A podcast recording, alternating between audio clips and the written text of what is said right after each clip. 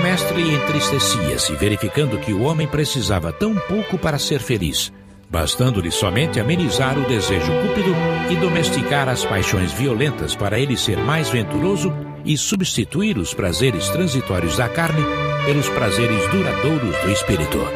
Então se propunha ensinar a criatura humana, transmitindo-lhe um pouco da aventura espiritual que era o seu estado normal de alma. Ali, na Galileia, ele vislumbrava representantes das principais raças do mundo, cujos homens eram portadores de todas as paixões, vícios e ardis. Juntamente com algumas virtudes benfazejas, também se manifestavam neles todos os tipos de pecados humanos, motivo por que a Galileia então lhe parecia um mostruário vivo dos espécimes representativos de toda a humanidade.